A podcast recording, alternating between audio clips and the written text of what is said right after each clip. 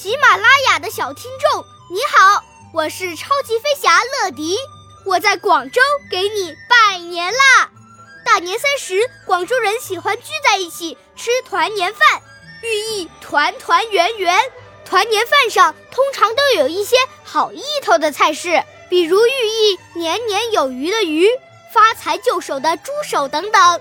吃完就会去逛花街。广州每个行政区都设有迎春花市，很有新年气氛呢。